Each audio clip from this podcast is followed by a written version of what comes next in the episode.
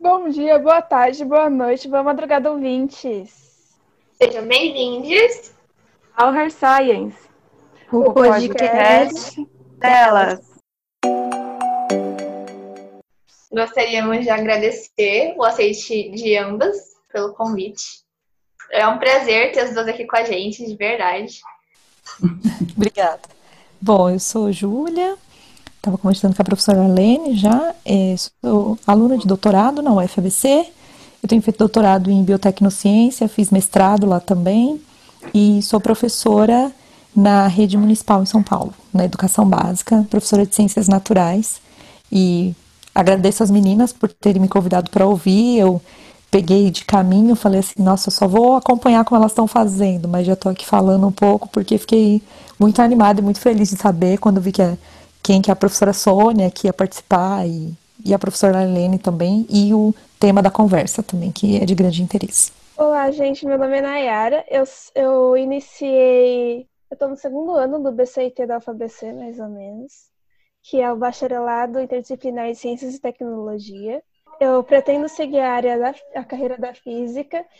Eu estou no projeto desde que ele nasceu, quando eu vi a Iris criando e toda empolgada em, com todo, cada crescimento do, do projeto. Eu tive a oportunidade de acompanhar tudo isso. E eu estou muito, muito animada com o podcast de hoje que nós estamos marcando e estudando há tanto tempo. Muito obrigada novamente pelo aceite de vocês. Bom, olá, boa noite. Meu nome é Joyce. É, eu sou aluna da Universidade Metodista, que fica em São Bernardo. Eu estou no sétimo semestre de Ciências Biológicas, né? E eu me interessei muito pelo projeto. Conheci a Iris pelo Facebook, fiquei sabendo tudo pelo Facebook, porque é o tema do meu TCC. Então, elas, nossas meninas me aceitaram super bem e eu estou muito feliz também de estar participando hoje. Eu acho que é um tema super importante e é isso, muito obrigada pela disponibilidade de vocês. Olha, eu estou muito feliz porque a gente iniciou esse projeto na pandemia. Era o meu projeto de pesquisa, né, que eu entrei no passado na UFBC. E aí eu não queria que parasse na pesquisa, então eu abri para a extensão, para que mais pessoas viessem comigo, para que abrangisse mais áreas e fizéssemos crescer, né? Então, estamos aqui com um time novo, mais gente entrou, e eu também estou super animada com hoje. E é uma pena que a Stefania não conseguiu vir, porque ela é realmente muito fã da Sônia. E, mas ela, ela tá passando mal hoje, mas ela com certeza tá muito empolgada pela gente. Então, obrigada novamente. E para abrir o podcast, queria pedir para Arlene e Sônia se apresentarem um pouquinho e contar da trajetória. Bom, eu vou, eu vou falar, porque eu vou deixar a nossa a nossa nobre convidada aí, eu digo porque nós somos aqui ou FABC ou ABC, né? E certamente você é a, é a estrela aí do nosso programa, né? Já estou falando que é nosso, tá? Porque eu estou aqui. É, bom, eu sou professora da UFABC, eu sou uma estreia no Ninho porque eu sou da área de humanas, né? Eu vi que todo mundo está aí nas ciências duras. Aliás, depois eu posso contar porque que tem gente que fala que falar ciências duras é, é tem um, uma coisa meio machista né, por trás. É, e, bom, eu, eu fiz sociologia, né, ciências sociais, sociologia, mestrado, doutorado. Sempre trabalhei com a questão de gênero, é, com o trabalho das mulheres, com carreiras, com educação superior. Por um lado, né, quando eu trabalhei na Fundação Carlos Chagas, até 2016, quando eu vim para a UFABC, e também trabalhei muito com o movimento feminista, especialmente educação jurídica popular, promotoras legais populares, que é uma coisa que eu, que eu me envolvo até hoje. Estou aí em projetos de extensão de promotoras legais e, digamos assim, essa educação continuada uh, das mulheres, mas também o interesse maior é feminismo, né? Feminismo por trás disso. Boa noite, pessoal. Muito obrigada pelo convite, muito obrigada por tanta Uh, sábado à noite, às oito e meia, vocês têm disposição, se bem que todo mundo deveria estar em casa, né? Então tá tudo certo. Espero que a Stefania não esteja com bichinho, pelo amor de Deus, né? Não tem nada a ver com a respiração nem nada, né? Esperiamo bene. Bom, pessoal, muito obrigada pelo convite. Sou professora de Física do Instituto Tecnológico da Aeronáutica, o ITA. dou aula de experimental no primeiro e segundo ano, que são os cursos fundamentais para as engenharias uh, aeronáutica, aeroespacial, uh, computação embarcada em aviões, eletrônica para aviões, estrutura que seria a engenharia civil para aeroportos, uh, mecânica para aviões também. E é isso. Eu gostaria de direcionar essa primeira pergunta para a Arlene. Se você poderia falar um pouco sobre os privilégios hierárquicos na, durante a carreira científica em científica, especial, por sim. exemplo? É, bom, é, é interessante porque se você falar em diferenças no mercado de trabalho entre homens e mulheres e carreira científica, digamos que os motivos da hierarquia são basicamente os mesmos. O que muda são, é o contexto, né? Contexto da ciência, e eu acho que tem uma dificuldade adicional, porque a ciência ela é muito absorvente, né? Ela é, eu costumo dizer que ela é um estilo de vida, não é um, um trabalho, não é um emprego, é algo que, com o qual você se compromete, né? Quem faz ciência sabe disso. Né?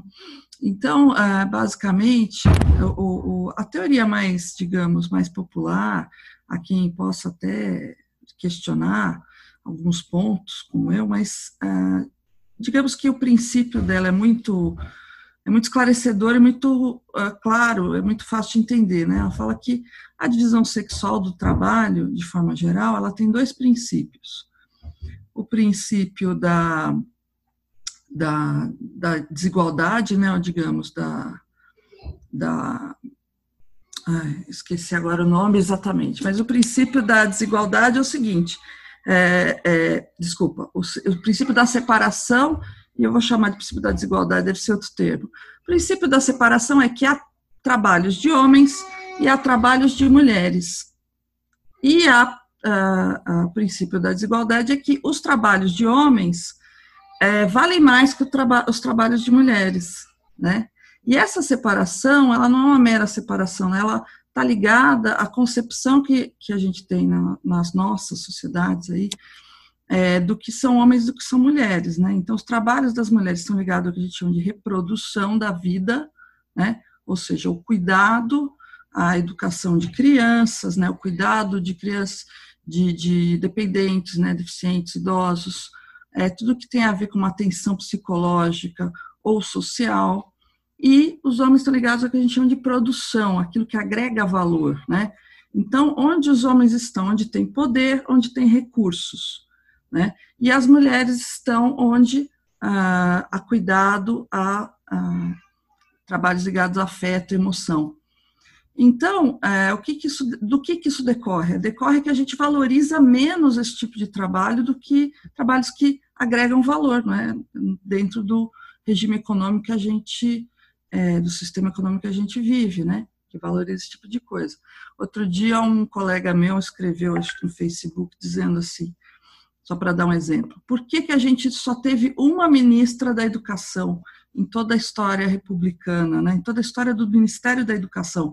Que a educação é algo ligado é, muito fortemente às mulheres, né? A maior parte das mulheres, é, dos professores são mulheres, até porque a educação básica é a maior, a, não, os dois níveis da educação básica são onde tem mais professores, a educação superior é menor. E daí, mesmo na educação superior, acho que aí a distribuição é mais equitativa, mas também tem muitas mulheres. E por que, que a gente nunca teve uma ministra da educação? Quer dizer, a gente teve uma só, um mandato curto, porque o Ministério da Educação é um dos ministérios que mais movimenta orçamento, né? Tem um poder muito grande e um orçamento muito grande.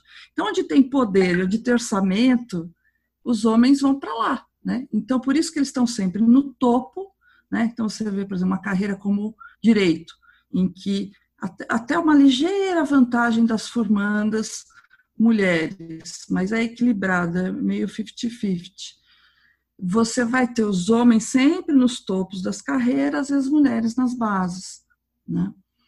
As juízas de primeira instância já são maioria do que no STF, por exemplo, que é quase uma pressão para nomear juízas, né?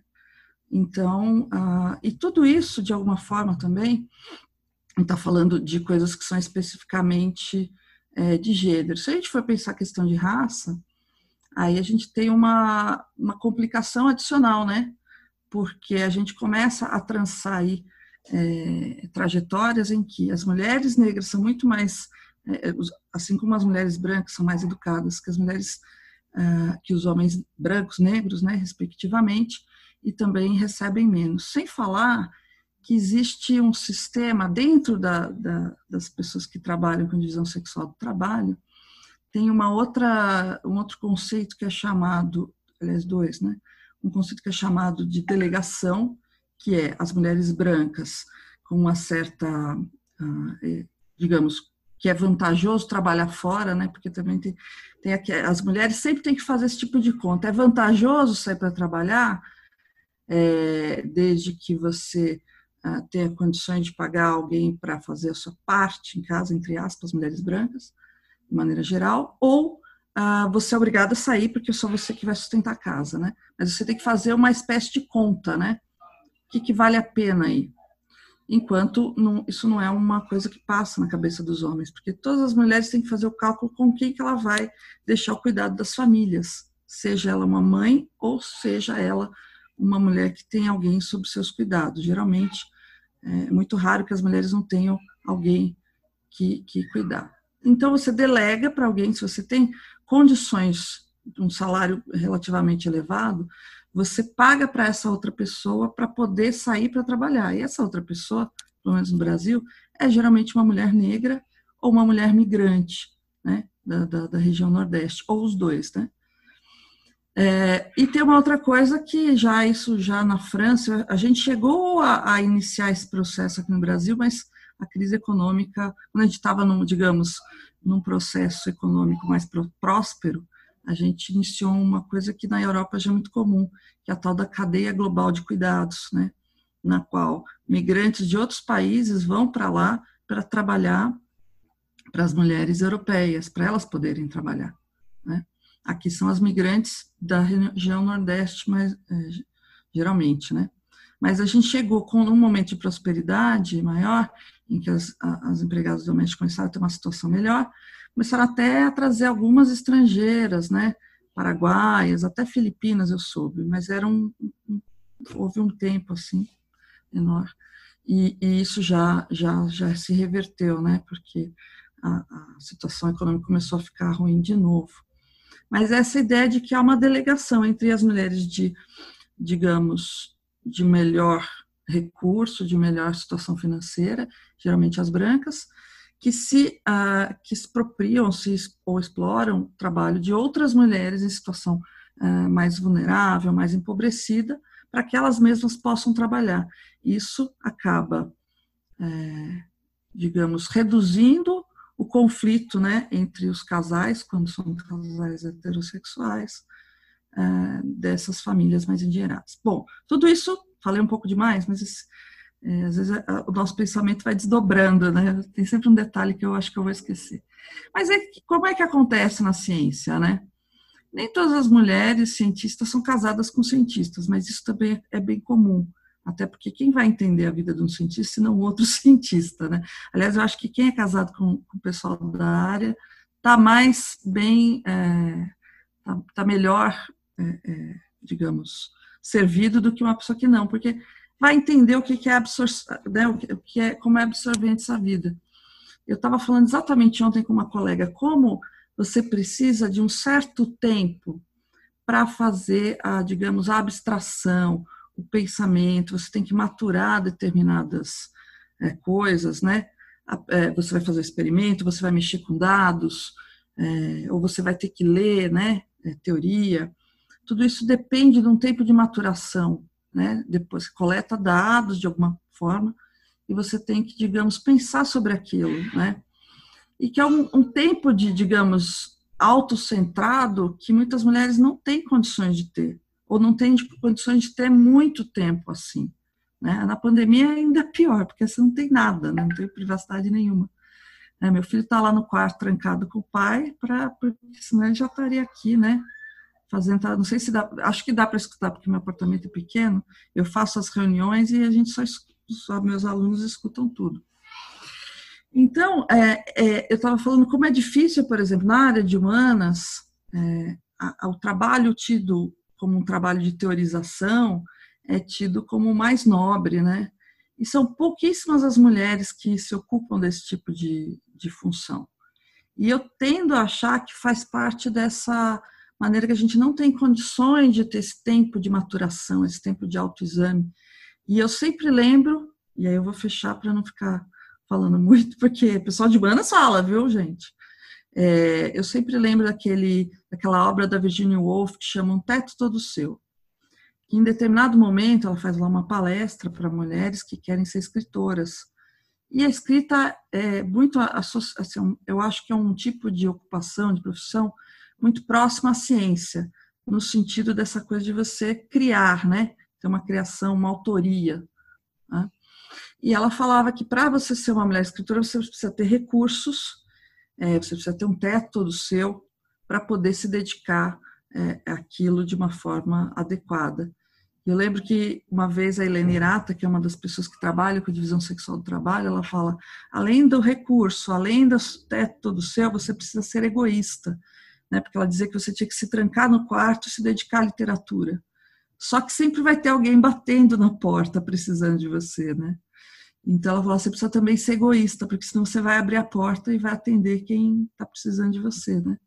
Então é para a nossa, para a subjetividade que a gente é criada é muito difícil, é muito mais difícil para as mulheres se dedicar à ciência. Então acho que são grandes heroínas. Por isso que quando eu vi o perfil da professora Sônia Guimarães, eu fiquei muito feliz de poder compartilhar com ela esse momento.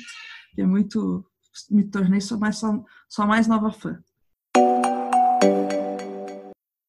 Eu ia comentar sobre a questão do papel de gênero.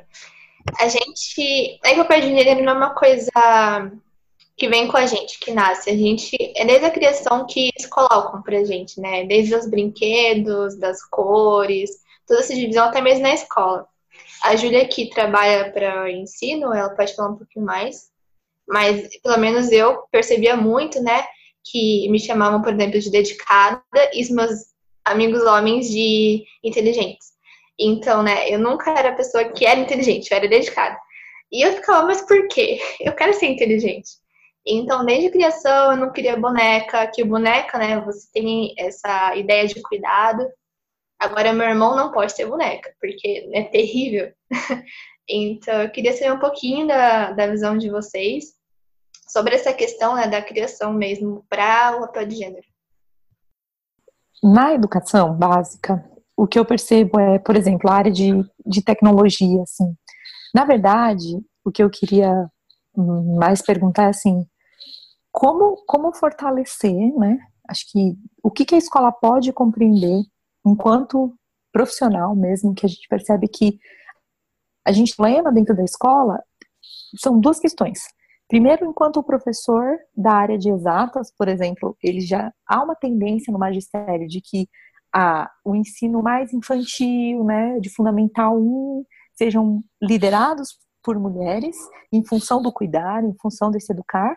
E quando a gente adentra lá no Fundamental 2, as áreas que são mais voltadas para exatas, elas são, maior número, a presença masculina.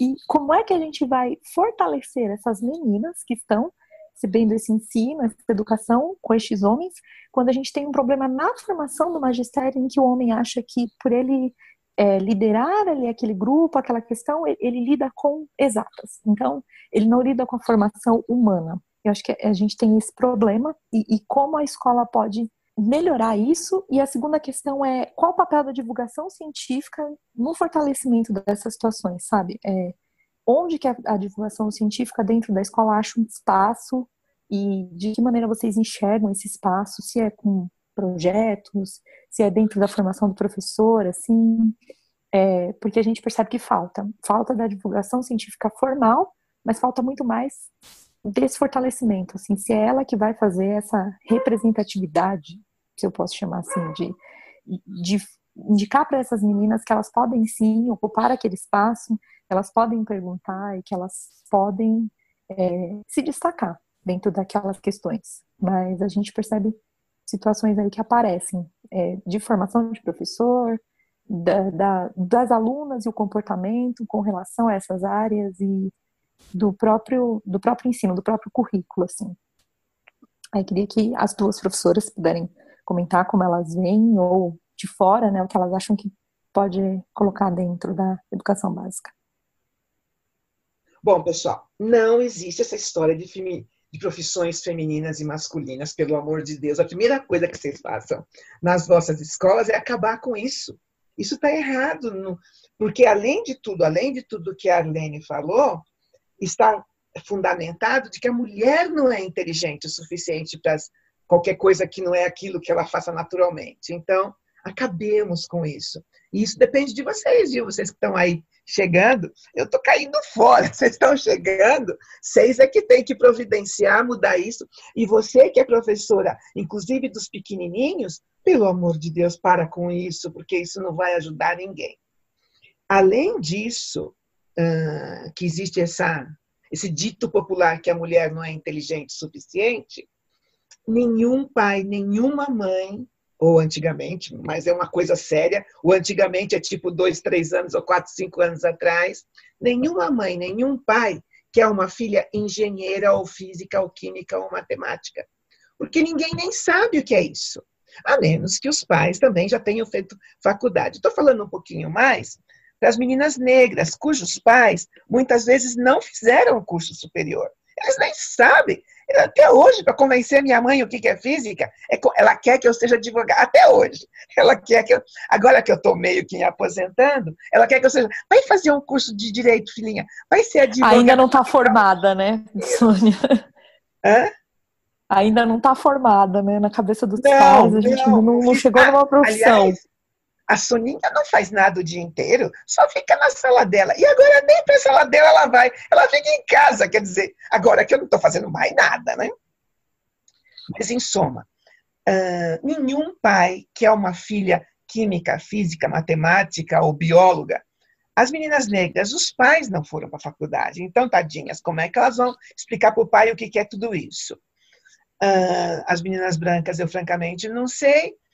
Mas o desincentivo já vem de casa, porque, por exemplo, se eles entendem alguma coisa, eles vão dizer: e o que, que você vai ser? Vai passar fome dando aula para o ensino médico fundamental 1 e 2 para o Estado, e você vai conseguir um emprego?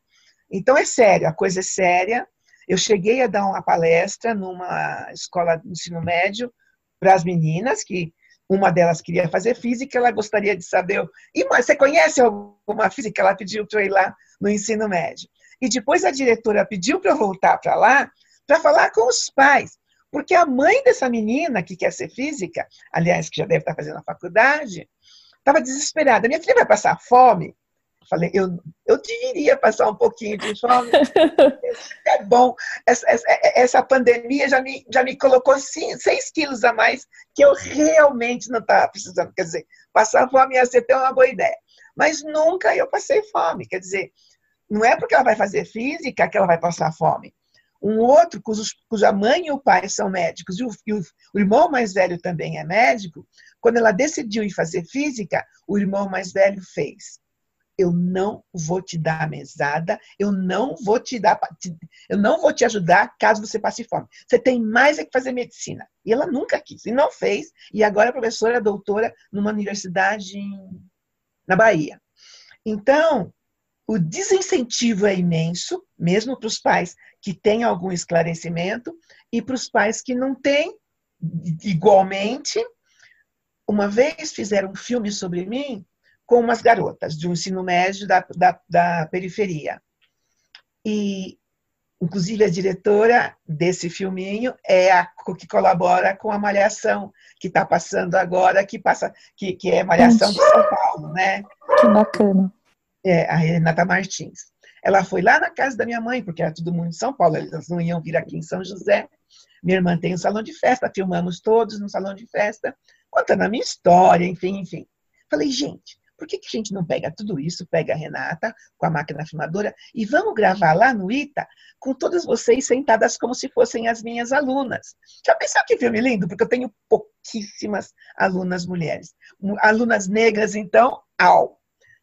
E falei com a Renata, vamos, vamos, todo mundo, vamos, vamos, eu consigo um transporte, vamos, vamos, vamos, vamos, vamos. chegando o dia, e naquele ano, o curso de física que eu dou, cada menino tinha que inventar um experimento de física. E depois ele ia dar esse experimento para uma escola pública. Eu falei, vocês vão, e aí vocês já ganham um, vocês já ganham um, um, um experimento. Ela vira, tá legal, vamos, vamos, vamos, vamos. Foi passando o dia, tá chegando já o fim do semestre. Eu entrei em contato com as pessoas e a resposta que eu tive foi a seguinte: nenhum pai ou pessoa guardiã, né, que tem a menina que não tinha nem pai nem mãe, avó, o tio, nem assinaram o documento, de, porque eram todas de menor, né? Elas iam fazer Enem aquele ano. Nenhum pai assinou a permissão para elas virem para São José. Eu falei, mas por que, que não assinaram? Para que perder tempo? Nunca que vocês vão entrar no ITA, isso são os pais dizendo para as meninas. Para que ficar elevando expectativa para uma coisa que nunca vai acontecer? Vocês nunca vão entrar no ITA? Para que fazer esse filme? Os pais, os guardiões, os tios, as avós, ninguém. Quer dizer, sabe? E ainda essa menina vai querer fazer física, em matemática? Como? Com todo esse desenho. Não é porque ela não é inteligente mas dizem para ela que ela não é, não, não a deixam, não deixam fazer o serviço, nada. Que dirá o vestibular? Ok? Então, o buraco é bem lá embaixo. As professoras têm que não deixar a coisa acontecer assim. E nas é... escolas fundamentais, nas escolas fundamentais, a minha ideia, que eu já coloquei isso para um, um outro lugar que eu fui dar uma palestra, deixe as meninas, e os meninos também, lógico, criarem os seus. Coloca o problema para eles. Então, sei lá, ótica, uh, uh, física, uh, não sei se não tem isso no fundamental. motor, velocidade, direção, som, luz, ótica, não sei qual é a matéria que você está dando para eles. Deixe-os criar deixa o problema, diz o problema e deixe-os criar o próximo próprio experimento. Dá algumas coisinhas, diga o problema e veja que, qual a ideia que eles têm para um experimento.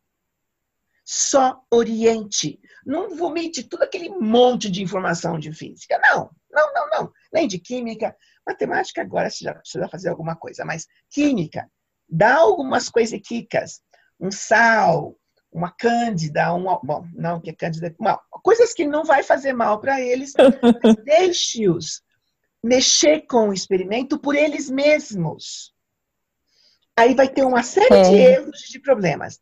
Você vai orientando, vai fazendo eles e criando a coisa, chegando no resultado por eles mesmos. Aí você dá a, a a teoria da informação. A partir do que eles têm de resultado, ó, por que, que aconteceu? Ah, não, não, ainda não. Pergunta para eles, por que, que você acha que isso aconteceu? Vai ter um monte de resposta errada. Pegue a correta. Pega mais perto da correta. Oriente-os para chegar na resposta correta. Portanto, eles mesmos vão, vão ter o bendito do pensamento, porque o nosso sistema escolar, nosso sistema educacional só vomita, vomita, vomita, vomita um monte de coisa. Aqueles que conseguem entender, maravilha, são os gênios. Vamos lá para frente, eles são os geniais, os melhores da escola. Aqueles que não entendem são os burros. Paciência, vai repetir, não vai conseguir nunca. Não, não, não, não, não, faça isso. Uma coisa boa, você já sabe quem são os tchan-tchan-tchans. Põe um tchan-tchan-tchan com um não tão tchan-tchan-tchan. Mas não deixa o tchan-tchan-tchan fazer tudo. Deixa o outro cooperar com o Tchan Tchan Tchan para os dois juntos chegarem a uma conclusão. Maravilha, você vai chegar com um monte de experiência. Nesse momento, você cria a Feira da Ciência. Você faça a divulgação junto com eles, a partir do que eles perceberam cientificamente, porque tudo somado, isso é ciência. Eles pensaram, eles apresentaram o, o experimento, eles chegaram à conclusão. Faça uma feirinha entre eles mesmos, chama as mães e os pais. Uma feira daquilo que eles, como que eles chegaram à conclusão, por que, que eles chegaram à conclusão, a conclusão é correta, blá, blá, blá, blá, blá, blá. deixe-os pensar, deixe-os chegarem a uma conclusão e a divulgação científica são eles que vão fazer a partir daquilo que eles aprenderam, da conclusão que eles chegaram. É isso. Só agradecer mesmo, professora, comentar que essa questão do ensino por investigação, ela é um, uma formação de currículo que, que a gente tem na rede, mas ela é um desafio pra, para os professores que trabalham nesse ensino tradicional e não conseguem perceber esse olhar, né? Para os professores que também não percebem que isso é um caminho interdisciplinar.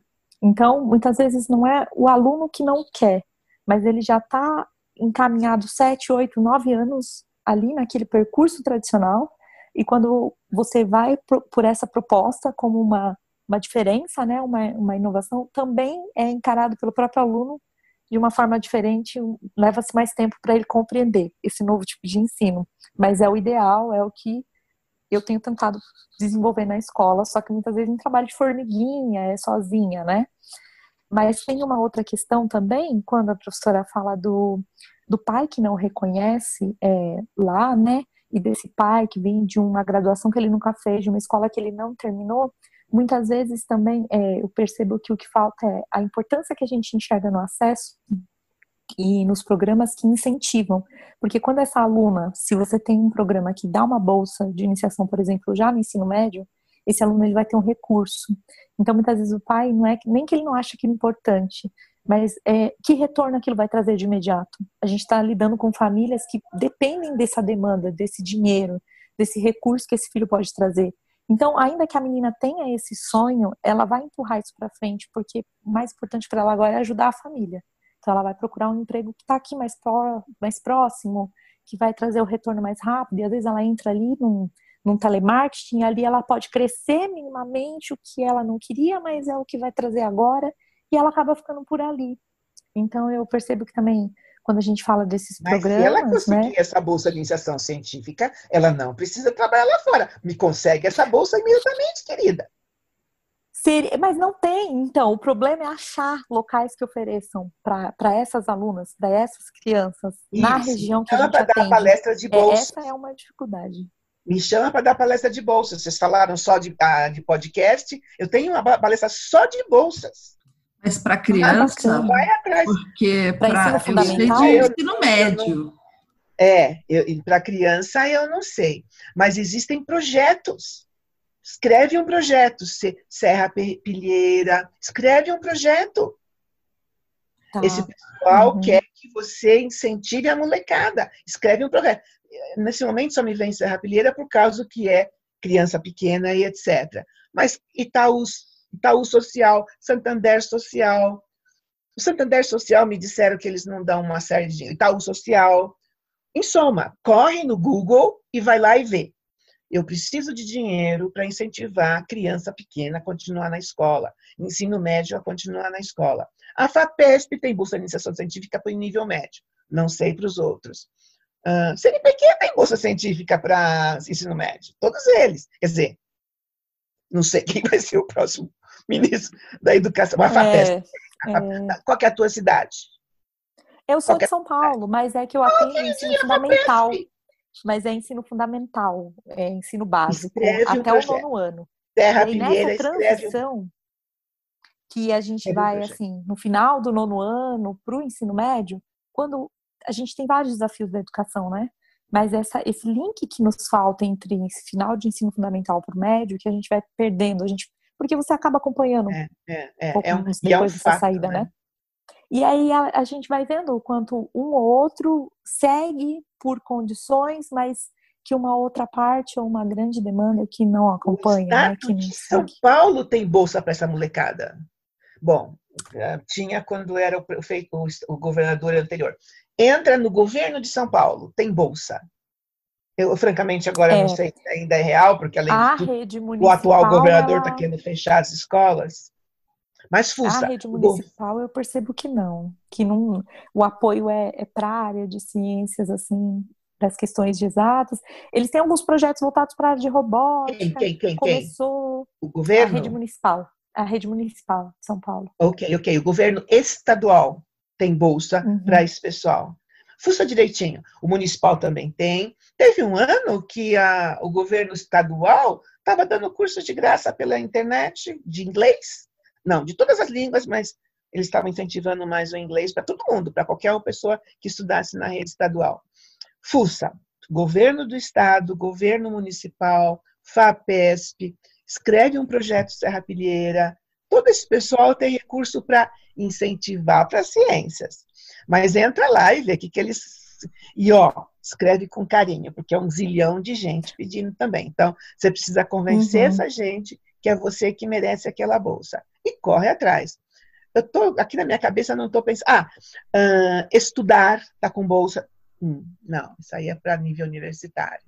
Mas entra no estudar também. Estudar tem bolsa fantástica. Uh, que mais? Eu não vou lembrar agora, mas Iris, me chama para eu falar de bolsas, porque agora o papo é esse. Porque está todo mundo cortando, né? O ministro, o ministro da é, Educação então. era, era, porque agora eu não sei quem é o próximo, mas ele cortou bolsa até de mestrado, doutorado, pós, ele cortou tudo quanto é bolsa. Então, quando eu vou dar minhas palestras, o pessoal faz, e como é que a gente faz agora? Então, eu já vou com uma listinha de, de bolsas outras. Em todo caso, sempre pede do governo primeiro, porque essa é a mais tchan, tchan, tchan. E aí, depois não está conseguindo, a resposta vem ou não, etc., começa a ir para o plano B. Tenha sempre um plano B. E quanto a, a, a molecada que não está gostando da brincadeira de fazer o experimento, você é a comandante, você é a professora, você tem que se impor, sabe? Ele vai ter que entrar na tua, não é o aluno não quer e não gosta e não faz. Qual é? Que, que, que mundo que a gente está vivendo? Quantos alunos tem na sua sala, Júlia? Ah, então, é, eu atendo esse ano, eu atendo alunos de oitavo ano e nono. E aí a média de alunos por sala são 30. Mas uma coisa que vai um pouco de encontro com a questão da professora Arlene, Arlene, né? Isso. É, é, com relação também a quando a professora Sônia fala dos grupos, né, de montar as questões e de pegar o aluno que sabe um pouco mais e você colocar ele com quem precisa de ajuda, isso vai muito de encontro, eu já tenho observado com relação ao gênero também. Quando você propõe um experimento, até essa questão você precisa observar. E você coloca mais meninos grupo do que meninas. Esse experimento envolve questões de exatas, enfim. É, até quando eu participei de um projeto que era uma, uma questão relacionada à robótica, né? É, as meninas devem ficar com a parte de estruturar e a programação e o desenvolvimento no computador é, é como se elas permitissem ou elas não conseguissem se posicionar também para tomar essa ação. Elas vão meio que se organizando ali para o lado, mas é. Não, não, não. É, é, você que tem que fazer essa distribuição. Não, isso, você isso que eu estou falando, assim, a importância que a gente tem, tem que observar meninos, isso, né? E eu, as meninas, eu tenho classe com quatro meninas e 40 meninos. As meninas se fazem grupos sozinhas, três meninas num grupo só por causa desse pequeno problema. E quando eu estou vendo que a menina está ficando só no celular ou alguma coisa e os meninos fazendo tudo, eu troco de posição. Porque é isso que eles fazem. E aí ela não aprende. Você tem que se impor. Não aprende, não se posiciona, né? Ela não consegue o espaço. E eu percebo que o papel do professor ali, eu, enquanto professora, que estou ali mulher, né? E percebendo essas questões, eu ainda ter esse olhar de deixa a menina falar, deixa ela também apresentar, organiza a, a prioridade de escolha daquilo que eles veem com a, a, parte de maior liderança no projeto, não é só deles, ainda consigo, mas é, é um desafio para a educação ainda, porque eu fico pensando no masculino, quando um professor propõe isso e ele não acha que isso é importante, que essa observação é interessante, ou que isso é só um detalhe. E aí é quanto, quantas vezes a gente tem que ter esse olhar todo ampliado para a área da educação ali, básica, para fortalecer essas meninas também, isso. Isso. Júlia, também tem uma coisa que é a questão de representatividade, né? Então, a gente não leva muita representatividade feminina nas escolas. Então, isso acaba, sabe, pelo menos eu também tinha isso. Quem eu vou me apoiar? Eu só vejo Einstein, eu só vejo Nicola Copérnico, mas eu não vejo uma mulher. Então, levar também para o ensino básico, ensino médio, representatividade, dá uma base para ela conseguir ver que ela pode ser aquela mulher, ela pode estar naquele lugar. E eu acho que isso é muito importante, além dos grupos. Eu, quando estava no ensino médio, eu liderava meus grupos, mas porque eu me impunha. Se eu não fizesse isso, eles iam por cima de mim. E, e, eu também via várias séries, e aí eu vinha, conseguia ver representatividade que eu não tinha em sala, mas eu tinha buscando. Mas a maioria das pessoas não tem essa, essa visão. Então é legal levar para elas, né? Desde muito cedo, para mostrar, para mostrar que sim, existem mulheres. E é isso que a gente faz desse projeto, né? Trazendo mulheres aí reais para a gente se inspirar. É, é importante. Eu faz, faço uma leitura que eles cobram até quando eu não faço que é um, é um livro mais recente, da 50 Mulheres que Mudaram a Ciência. E aí conta a biografia e o trabalho delas. E eu fazia uma leitura semanal. E por demanda, enfim, escolar, tinha semana que eu não fazia. E eles faziam questão de me lembrar. Professor, você não vai fazer a leitura essa semana? Não tem o livro hoje? Ah, eu quero ler e tal. E parece que não, mas o quanto aquilo também estava mostrando para eles, né, para as meninas e para os meninos também, o quanto existe espaço para a mulher também nessa questão, né? Aos pouquinhos a gente vai percebendo um trabalho ou outro que a rede vai abrindo, mas ainda é um desafio. Então, é essas áreas em que você coloca um podcast, em que você põe uma indicação, uma leitura, isso faz muita falta. É, posso é, também reagir aí às, às questões? É muito, é muito, como é que fala?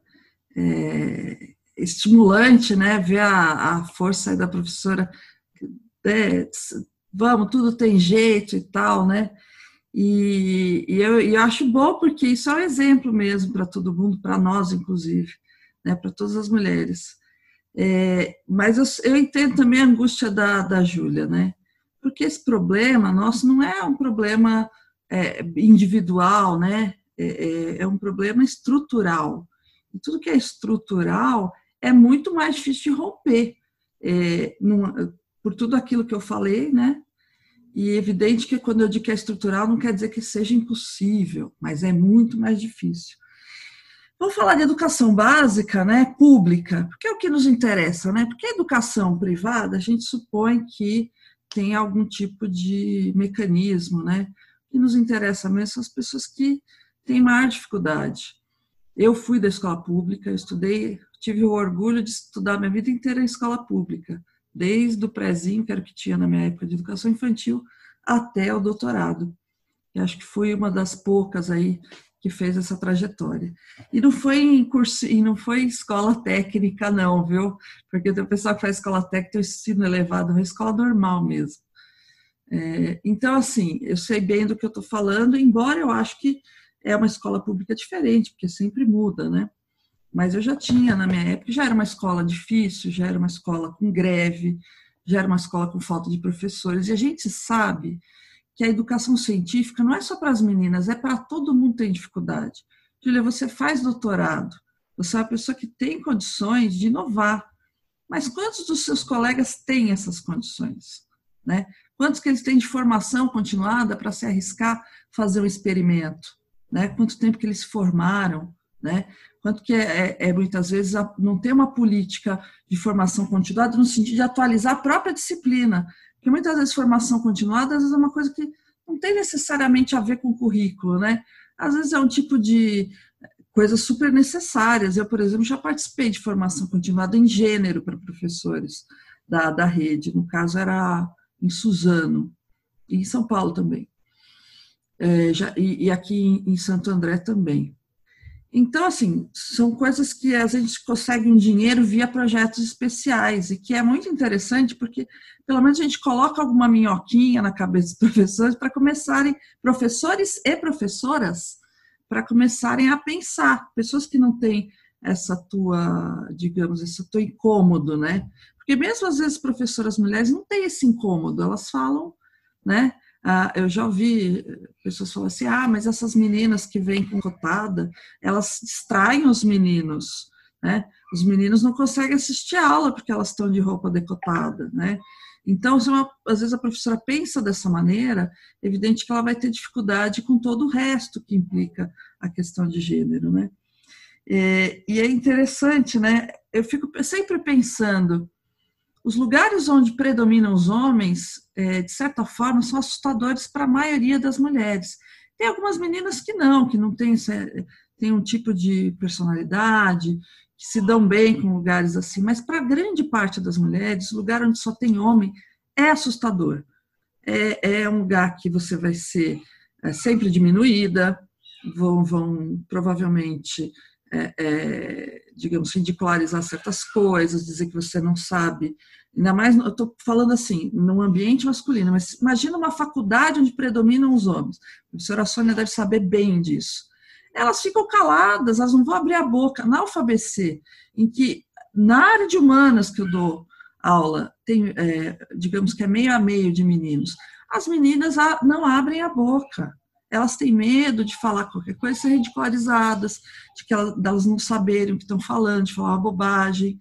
Né? Os meninos, por uma série de questões, eles, que eu já, já, já falei, eu acho que até as meninas, mesmo na idade da, de, de, do ensino superior, elas têm muito menos tempo para estudar, muito menos condições, muitas vezes tra fazem trabalho doméstico, têm cuidados a estabelecer, e os meninos são liberados dessas coisas. Então eles estudam mais, eles são mais, eles sabem falar melhor em público, porque eles estão, digamos assim, é próprio deles o espaço público, então eles falam bem. Então as meninas ficam muitas vezes intimidadas, né?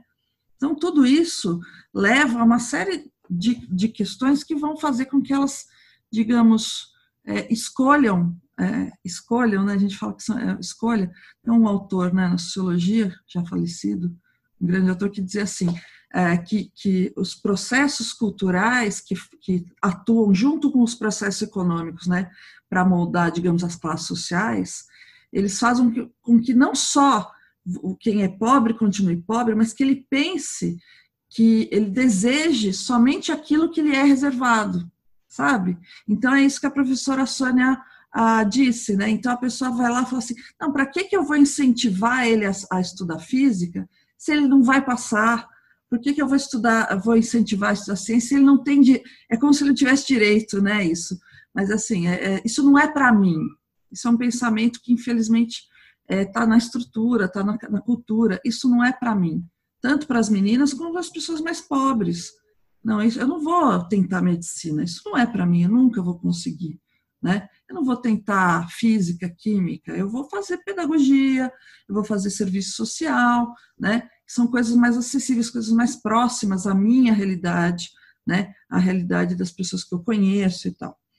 Então, uma série de questões complicadas aí, que vai desde o ensino fundamental, e aí eu, eu entendo a sua preocupação, porque é bem ali que a coisa começa. Então, é claro que precisaria mais formação continuada, tanto para os professores se arriscarem mais, como para eles não fazerem a diferença.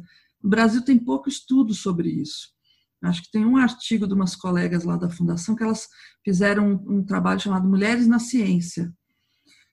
Também fizeram negros na ciência, mas é, Existe uma, alguns estudos em alguns países que mostram que o ensino mesmo das ciências, digamos, né, das exatas, biológicas, ciências que são muitas vezes dominadas por homens, elas são ensinadas de uma forma que afugentam as meninas, né? Então tem até a própria ideia do ensino. Se não tem uma visão como a tua, às vezes é, é, não aproxima, é, é não faz com que as, as meninas se desejem, se interessem, né, se sintam estimuladas a esse tipo de, é, de conhecimento, né? É interessante mesmo que você me fez lembrar que é, é como se a vida, quando você falou lá no comecinho, né, a gente é uma vida que você se dedica, se entrega, e aí é como se você mostrasse uma visão para a mulher também de que elas não tinham vida, né? Elas só estudavam. Então, às vezes você vai falar isso para uma menina que gosta daquilo, credo, mas eu não vou ter vida, eu não vou namorar, eu não vou viver, eu não vou ser mãe, eu não vou ser eu não vou ter filhos. Uhum. E isso vai muito de encontro com a profissão da, da mulher pesquisadora também, né? Os desafios que ela enfrenta agora, ou que ela enfrenta sempre de pesquisar, de trabalhar e dividir isso com a vida que ela vai ter por uhum. falta de apoio e de reconhecimento, de que, não, se você vai se dedicar à ciência, você vai só fazer isso, você não vai fazer mais nada da sua vida porque exige isso de você, assim como exige do masculino. É como se você você masculinizasse, nem sei como colocar, mas essa, essa questão da mulher, ela esquece o seu feminino para você ter sucesso na carreira e na pesquisa. Ou então você vai ser muito cobrado ou vai ficar para trás também, né? É porque liga-se a essa ideia, né? Liga-se a uma certa subjetividade feminina que ela só vai se realizar no privado, né? Não importa o que ela faça, se ela não for mãe, se ela não, né, não, não, não criar seus filhos, porque né, não, não, quer dizer que toda mulher tem que ter filho. Eu, por exemplo, eu tive meu filho com 41 anos, mas até pouco antes disso eu não tinha planos de ter filhos, né? É, uma, uma decisão na vida. Hoje, com a tecnologia é amiga das mulheres, apesar de tudo, né? Então, as mulheres podem optar hoje por, por, por diversas vidas. Acontece que ter filhos faz parte da vida de homens e de mulheres, e somente para as mulheres que isso é algo decisivo, né? É só para elas assim que é, desde a hora que a criança acorda até a hora que ela vai dormir, é esta mulher que acaba se responsabilizando por várias partes da rotina.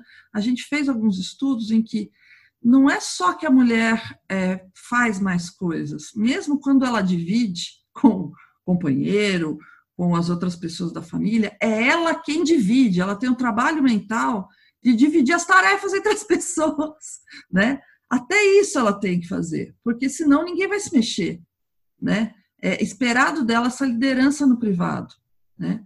Até outro dia eu estava falando com uma colega minha, assim, eu sou de uma época que minhas professoras eram muito de classe alta, uma diferença enorme da minha vivência, né?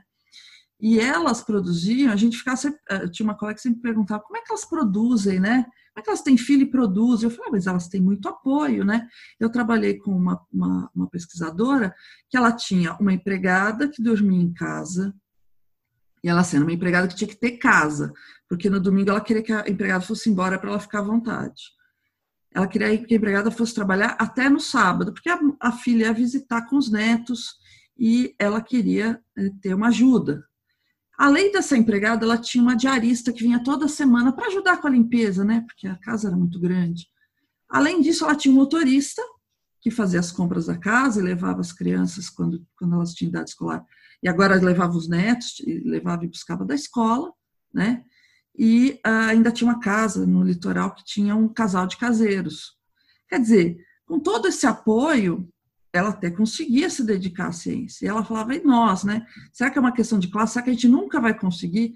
Eu falo, apesar de tudo, apesar da dificuldade, eu acho que a gente tem uma contribuição fundamental, que é justamente esse olhar para a ciência, esse olhar de diferença, mostrar que existe. É, é, é, os homens também, às vezes, acabam ficando num abstrato tão grande, e por isso que eu achei legal a dica da, dona, da professora Sônia, para fazer experiências, né? porque muitas vezes para certos alunos muito importante é mais palpável, né, do que ficar no, no terreno das ideias puras, né, é, é, muito mais acessível, né. Então assim é, tem uma questão de, de recurso que não que não é pouca coisa, né, mas eu acho que sim é, é extensão, extensão acho que a universidade pode cumprir esse papel a partir da extensão e a partir da divulgação científica. A gente está percebendo cada vez mais que a gente está perdendo terreno para ideologias obscurantistas, né? negacionistas da ciência, pessoas que muitas vezes é, falam como se a gente não fizesse nada, como a gente não tivesse importância nenhuma. A ciência no Brasil é tão barata, é tão barata. Você veja essas, essas baratas assim, é, é um investimento pequeno em, em, em, face do retorno que pode ter, né? Dessas bolsas de ensino médio. A gente tem bolsas de ensino médio. Se, se uma pessoa do ensino médio nos procurar com um projeto, a gente pode orientar, né? Eu não recebi nenhuma até agora, eu tenho até um pouco de medo, porque eu não sei bem se eu saberia orientar uma pessoa de ensino médio. Mas eu tenho uma colega que disse que recebeu uma menina super dedicada, porque essa menina que já chegou nesse nível de saber que tem um edital de ensino médio, que tem a bolsa, já é uma pessoa diferenciada, já é uma pessoa tipo a dona Sônia, que, a professora Sônia. Que ela já foi além já, da já escola, procurar, ou encontrou a professora no né? É, já é uma pessoa diferenciada, né? Mas é difícil saber, às vezes o professor da escola básica também não sabe que tem isso, né? Enfim. Então, assim, a gente precisa exercer esse papel, a gente precisa mostrar cada vez mais o que a universidade é capaz de fazer, né? Usar os laboratórios, usar os laboratórios de informática, de, de química. A gente teve, eu não participei, mas eu fiquei sabendo que pessoas das áreas, principalmente biológica, mas também física, química, da UFABC fez um Meninas na Ciência, para meninas de, de sexta a nona série. Foram só 50. O ruim dessas é. iniciativas é que elas alcançam muito pouco, né? deveria, se a gente tivesse, enfim, outras pessoas né, dirigindo o país, o Estado, elas teriam investido né, esse dinheiro que é um, usar uma expressão né, popular, é, é dinheiro de pinga né, para o orçamento e que daria um resultado incrível. Né? Bolsas de 100 reais para ensino médio, bolsas de 400 reais para extensão. Né? O que, é 400 reais? Mas para vocês, alunos, vocês não iam querer uma bolsa de 400 reais? Para né, estudar, para ter um dinheirinho e para pessoas nem pessoas de classe média, pessoas mais pobres, faz diferença para um estudante, né? Estimula, faz ele ter uma, uma atividade paralela aos estudos que vai fazer com que ele cresça muito mais, né? Então, é, infelizmente existe esse desincentivo, né? A professora falou, ela não faz nada. O que, que ela faz? Ela não faz nada. Essa ideia de que a mulher está sempre tá fazendo alguma coisa física, né? Ela está lavando roupa, ela está lavando louça. Ela não pode ficar sentadinha lendo. Eu lembro que a minha mãe, a, a professora até falou, ah, não sei as meninas brancas. Eu não sou a branca rica, né? Mas eu sou uma branca de classe média baixa. E eu lembro que eu gostava muito de ler, né? Óbvio, onde eu vim parar. Mas eu gostava muito de ler e minha mãe ficava se queixando, porque ela falava, essa menina só fica lendo como se eu tivesse. Ela falava no tom, mas essa menina só fica vagabundando, né? Não faz nada, só fica lendo. Porque ela esperava o quê? Esperava de mim o que as, muitas meninas faziam: Tira, trocasse o lixo, arrumasse a, a cama. E eu achava engraçado porque a maioria das, das meninas que eu conhecia fazia isso quase que espontaneamente, como se fosse natural. Eu não conseguia ter essa, como dizia minha mãe, expediente, né? Ali não tem expediente. Ela não, não vai lá fazer as coisas. Eu falo, pô, quer que eu faça? Me fala o que eu tenho que fazer. Eu nem sabia quanto que eu troco o lixo. Não sei, não está cheio, né? Mas não é assim. É uma rotina, né? Mas enfim. Então, assim, essa ideia de que estudar, ler, não, é não fazer nada. É, tinha uma colega também que ela é, era, era bolsista, acho que de doutorado, e ela trabalhava em casa, como muitos doutorandos fazem quando tem bolsa. E muitas vezes ela recebia muitas visitas dos parentes, porque elas achavam, ah, ela não está fazendo nada, né? Ela não está trabalhando. Ela está lá na casa dela. Ela falava, não, mas eu estou trabalhando, né? Como assim trabalhando, né? Você está lá fazendo nada, né? Não é profissão de mulher pensar, né? Não é profissão de mulher é, é usar a razão, né? Fazer grandes elaborações. Por isso que eu acho que às vezes, né? Espero que a gente consiga transformar o mundo para que a gente não tenha esse encargo tão forte. Né? Existem movimentos agora de homens ainda estão crescendo, mas ainda são pequenos, né, de pequena monta, para pensar novos papéis para os homens, novas paternidades, novas formas de se comportar, porque também isso depende deles. A gente não pode ter o trabalho de fazer tudo. Né? Nós fazemos o projeto, nós fazemos a experiência, nós mudamos a escola, ufa, né? Nós temos também que viver nesse caso. Eu estou de acordo em certa, em certa medida, né, com essa visão. Os homens são muito liberados, né, de, de dessas coisas. É, é, é aquela coisa do tipo, é, é, o, o, rapaz calar, né? Ó, no celular fala assim, ó, se precisar da minha ajuda, me chama. Né? A mulher sempre em prol do outro, mas o homem nem sempre, né? É, ele fica lá, estou à sua disposição né? Mas a, o trabalho, né, o encadeamento do doméstico, quando que tem que lavar a roupa, porque no dia seguinte tem que passar, porque no outro dia, se não tiver, a criança vai ficar sem roupa para ir para a escola, né? Quando tem que fazer a comida, porque senão, quando chegar não sei que dia, você não vai. Sabe? Essa, esse, isso é um trabalho enorme, principalmente para quem tem filhos, né? Então, Na pandemia, é, está é... vendo, né? Oi? Na pandemia, a gente vê que a mulher ficou com jornada dupla por conta disso. E isso vai também porque muitas pessoas não entendem o que é um doutorado. Então, isso também precisa explicar para eles o que é, que não é só sentar e escrever artigo, tem muita coisa por trás. Então, acho que vai da educação, né? Tudo começa lá atrás da educação e depois vai precisar a questão também do papel de gênero, porque cuidar não é só uma questão feminina, os dois, é o filho dos dois, então a casa dos dois e também tem aquela questão de eu estou te ajudando, que a maioria dos caras fala, não é ajuda, é dos dois, é uma divisão de tarefas, né? Então, nessa pandemia, a gente está vendo que a gente não consegue sem professores, não consegue sem ciência, né? Vacina e tudo mais. E que também tem essa questão da jornada dupla, né? Porque as mulheres estão ficando muito mais sobrecarregadas. Eu acho que a gente está com jornada full, full time, porque eu, por exemplo, eu falo, eu não tenho mais, é, como é que fala, eu não consigo mais distinguir o sábado, do domingo, da segunda, da manhã, da tarde. É tudo um grande contínuo de trabalho, entendeu? É, eu espero, embora eu, eu, não, eu saiba que é complicado, que os homens também aproveitem esse pandemia para se para perceber, porque é, tem a invisibilidade também, né? Quando você é, é, as mulheres em geral, né? Elas pegam a roupa suja, lavam, passam, enfim.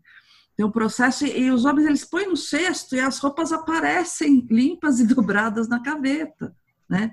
Quando eles estão em casa, eles vão perceber que tem um processo bastante penoso entre uma vocês coisa Vocês precisam ensinar melhor esses vossos homens. Vocês estão mimando muito esses vossos é, homens. É mais Parem uma função pra gente, né? É isso. Ah, eu não deixo, não. Ah, a menos que eles não tenham mãos, não enxergam e não tenham pernas braços. Aí sim, paciência, aí você tem que fazer. Mas se não for assim, pare com isso. E deixa eu te dizer, não é bem assim não, tá? 72% dos artigos, das publicações no Brasil, no mundo todo, são mulheres. As mulheres estão se dedicando, sim. Infelizmente, quem pega o louro depois é o chefe do departamento, que é homem, é o reitor, é sei lá quem.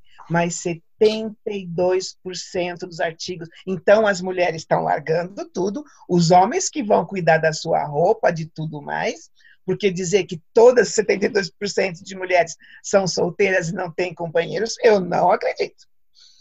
Elas estão ficando, e aliás, nesse Covid, é a mulherada que está à frente na hora que você vai ver o ministro da Ciência, Tecnologia e Inovação dando dinheiro, ele dá para um homem. Mas são as mulheres que estão nos laboratórios fazendo pesquisa, descobrindo coisa, abrindo os coronavírus para ver o que, que, tem lá dentro. Foi uma mulher, e foi uma mulher negra que, que dividiu isso. Então, a mulherada está na frente, e está na frente, muito na frente. Elas estão. Eu queria.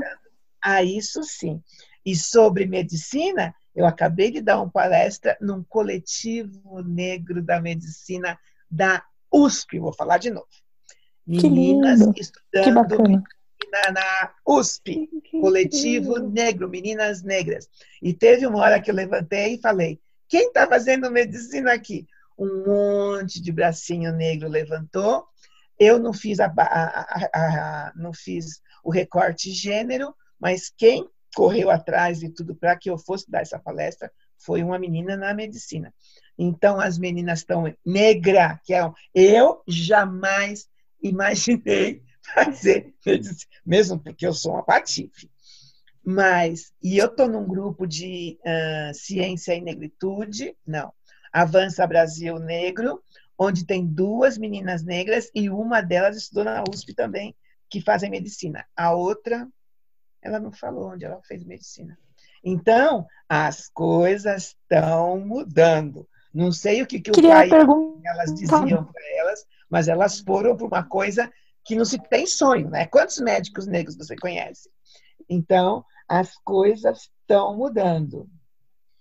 E, e não é só a ciência que fica impedindo da mulher de cuidar da casa e etc. Se ela quiser ser uh, chefe de departamento, gerente de banco, qualquer coisa, eles ficam preocupados. Você não está pensando quando elas começam a estar tá no nível de subir, no nível de na empresa, né? Qualquer empresa, não é só cientista, não. Eles já vão logo perguntando. Você não está pensando em ter neném, né? Você não vai ter filho agora, né? Então, essa, essa pressão é grande, essa pressão existe. E, e sim, isso prejudica a mulher de subir de posto. Sim, isso é um fato.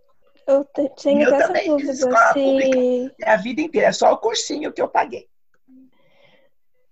Se de repente, quando a mulher é casada e já é casada e ainda está procurando campos de pesquisa, se isso pode atrapalhar a, alguém a, a encontrar algum emprego, alguma coisinha assim para por conta, ah, mas você quer mudar de estado, de país, mas o seu marido, você vai, você vai me abandonar os campos de pesquisa como um instante.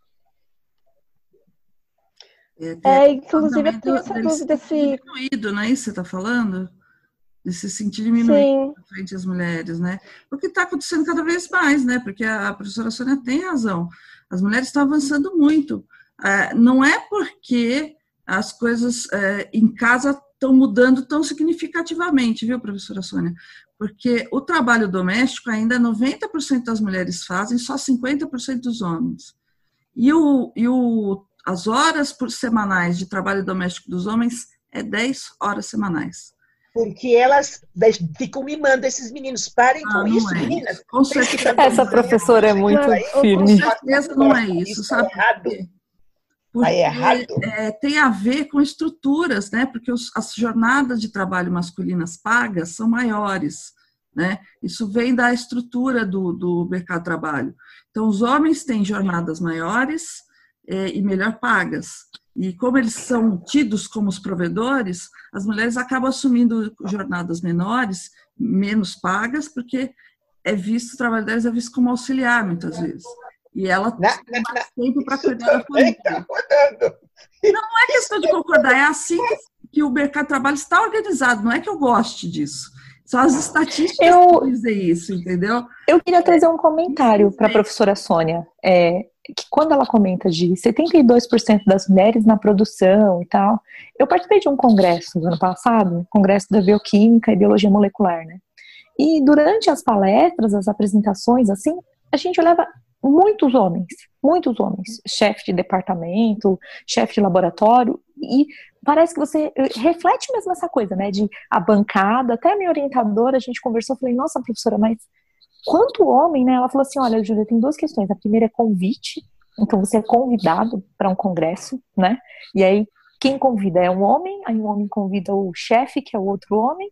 E a segunda é o quanto dentro da, da ciência, assim, a gente é, associa bancada à cozinha. Ela, ela trouxe esse lado de, sabe, a mulher está na produção, está ali na, na, ainda produzindo, pesquisando, publicando, mas para essa liderança, você não, não vê a mulher no chefe do, do laboratório, o chefe do departamento, apresentando um congresso, assim, tinha, tinham mulheres lá, mas isso que a professora Sônia falou, eu não vi mulheres negras apresentando e muito menos mulheres em quantidade iguais a homens, assim. A maioria eram homens. E aí eu queria comentar com a professora Sônia, assim, se ela, ela enxerga que está mudando, que está indo, mas é, se ela enxerga também uma, uma pressão, né, sobre essa mulher. Publica, publica, porque aí você tem um chefe de departamento homem que fala isso, não engravida, quero publicação, quero produção, mas na hora de assumir o posto, professor, onde é que tá? O que que acontece que essa mulher não chega no, numa liderança de um laboratório? e não consegue ter Isso, e não consegue um departamento, um laboratório, uma, uma apresentação num congresso, um grupo de pesquisa que ela lidera. Domingo passado a gente até viu num programa de TV, uma, mas fora do Brasil. Ela liderava uma equipe de 100 pessoas e ela disse que 98 eram mulheres. Mas aqui no Brasil, o que, que acontece ainda com isso, professora? Que a gente não, não consegue ver. Essas elas estão atrás das bancadas e não chegam na frente ainda na produção? Elas são as que fazem o trabalho, mas na hora de escrever o maldito do artigo é o nome do chefe do departamento, que é homem, é o nome do professor, que é homem, é o nome do reitor, é o nome da tonga da mironga do cabuletê, que vai primeiro. Esse é o que vai apresentar o trabalho. Vai lá no, no, no laboratório dele e vê quantos homens e quantas mulheres tem. Vai lá no laboratório e veja quem é que realmente está fazendo a pesquisa. Eu, eu e o que está no... faltando, né, para essa mulherada chegar na, na liderança ali? Sim, eu também do laboratório. Os homens saírem do comando. Eles não deixam elas chegarem na. Para eles não interessa. Não, é isso mesmo, é, é isso mesmo. Sabe, é estrutural, então. Né? As publicações divulgar. são femininas, mas vai lá na FAPESP e vê quem que é produtividade, vê quem que é classe A, classe B. Veja, sabe? Ela não tem tempo de ficar subindo no cargo. Ela tem que fazer a pesquisa para ele pegar a fama. Quando Madame Curie fez tudo o que ela fez, e ela apresentou o trabalho, o prêmio Nobel queria saber o que o marido dela fez, porque eles queriam que fosse o nome do marido dela que fosse na frente. Ele é que disse não. Mas não é geral isso. Eles pegam a fama mesmo sem ter feito nada. Num dos trabalhos que eu consegui. Uh, na física de partículas também, a, a professora Wu, que detectou a força fraca experimentalmente, mas quem levou o Nobel foram os dois homens teóricos do laboratório dela. Exato, exato, no DNA. Exatamente. Então, sabe, eles não deixam, eles não querem soltar o osso de jeito nenhum. Se você for na FAPESP e ficar vendo todos os tchan, tchan, tchan, são todos homens. Mas vai na USP, na Unicamp, no Nesp e veja quem é que está lá nos laboratórios. Por que, que não são elas que estão lá na frente, na FAPESP? Porque o pessoal não deixa. Eles é que têm que pegar tudo, eles é que têm que pegar a fama. É, os homens não soltam. E outra coisa, se você for perguntar para eles, eles vão dizer que eles fizeram. Elas tinham que dizer o contrário. Mas aí vai perder bolsa, perder orientador, perder cargo, perder. Não, elas ficam quietas porque são eles que têm o poder. E isso é geral, tá? FAPESP, CNPq, os ministros, os ministérios, sabe? É, é geral, é geral, é geral. A, a, é Globo, foi na, na, a Globo foi no laboratório de Jaqueline falar do DNA do coronavírus. No entanto, não foi a Jaqueline, que era a chefe do departamento, que era a que liderou a, do desdobramento do corona. A Globo não entrevistou ela, e ela era a única negra no pedaço. Ela foi que liderou o grupo. E ela não foi entrevistada pela Globo. Naquele momento. Foi entrevistada num monte de vezes, blá, blá, blá. Mas nessa vez que foi lá mostrar as meninas no laboratório, a, a Jaqueline estava no canto fazendo o que ela tinha que fazer. Ela não foi nem, não foi nem destaque. Então, são sempre os mesmos para os mesmos, sempre os mesmos. Por isso que eu digo, Tinha quando tem dinheiro e tem poder, é dominado e repassado para os homens esses postos. Então, assim, quando as mulheres fazem 70% dos artigos científicos, é porque as mulheres trabalham muito. É isso que eu acho que, contudo, isso é, só mostra a força das mulheres, né? Como que elas conseguem, com tudo isso, tendo uma jornada dupla, tripla, é, com todas as questões que envolvem, inclusive psicológicas, contexto, né? Todo esse desestímulo elas trabalham mais, mas é, a, a, digamos, o prestígio, ela pode ter mais artigo, produzir mais, mas o prestígio, né? Quem consegue emplacar na revista A Mais Plus, quem consegue a Bolsa Produtividade, quem vai para o boteco com um amigo para poder fazer amizade, né? É, hoje em dia as mulheres vão para o boteco, obviamente, mas existem redes de amizade, né? Existem formas de, de, de relacionamento que são que só passam os homens. Eu até brincava, né? eu sempre falava assim: eu não posso para puteiro para fazer rede, né? Eu imagino que deve ter algumas redes muito poderosas, assim, empresários, que o pessoal faz amizade em puteiro, né? Não querendo ser baixa aí no, no, no vocabulário, mas assim, existem círculos que são exclusivos masculinos, existem ainda clubes, ainda que não seja é, explicitamente assim, né? Então, é, eu acho que isso é uma coisa muito importante. Quando a gente fala, por exemplo, da questão de cotas, de ações afirmativas, elas são muito importantes, porque só assim que você rompe. Por exemplo, eu se eu consigo um cargo de chefia, eu quando eu fiz uma pesquisa, tudo bem que era uma pesquisa de gênero, mas mesmo quando eu ia montar uma equipe, eu me sinto mais à vontade de trabalhar com mulheres eu compreendo elas melhor, acho que elas compreendem melhor certas questões. Então, eu vou contratar mulheres se eu tiver num posto, ou vou contratar mais mulheres, não é que eu vou só contratar, mas eu vou me sentir mais à vontade com certo corpo de funcionárias, porque eu vou procurar certas qualidades que eu vejo em mim. Né? Isso está no princípio, por exemplo, de bancas, bancas de concurso, não pode ter só homem. Porque quando você olha para um candidato, você também procura qualidades que você vê em si mesmo. Né?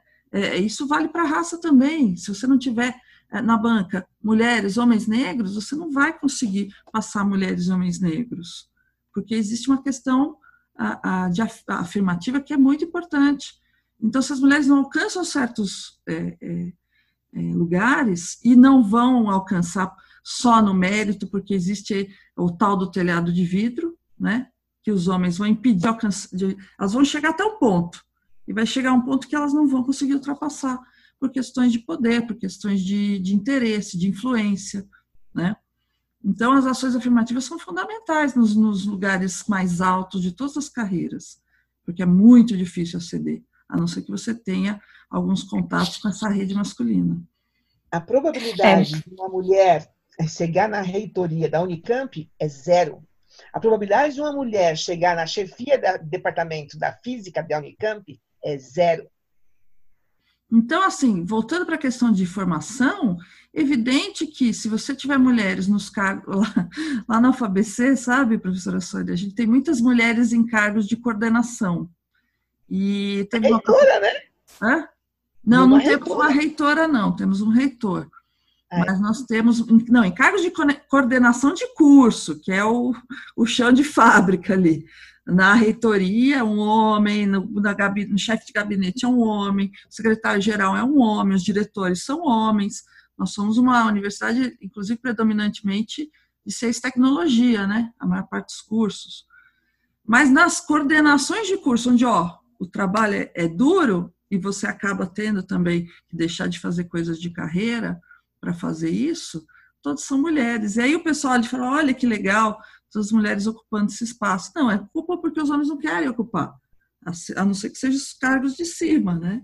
Então é importante que as mulheres estejam nesses cargos, inclusive nas universidades, porque foi só quando as mulheres lá começaram a se reunir na UFABC, a gente tem um grupo de mulheres, eu vou te dizer, eu sou uma pessoa que estudo gênero, mas tem muitas colegas minhas que não estudavam gênero e passaram a se interessar porque elas viram que tinha tanto impedimento, por ser uma universidade que é, um terço só das professoras são mulheres, elas foram percebendo isso, a gente precisa se organizar.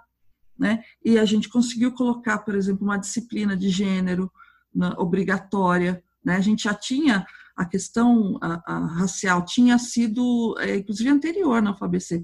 Nós temos um, uma disciplina que chama Estudos Étnicos Raciais e, inclusive, teve um concurso para preencher as vagas dos professores que iam, especialmente, é, é, não só dessas disciplinas, mas tinha que haver professores para essas disciplinas, e agora a gente conseguiu uma de gênero.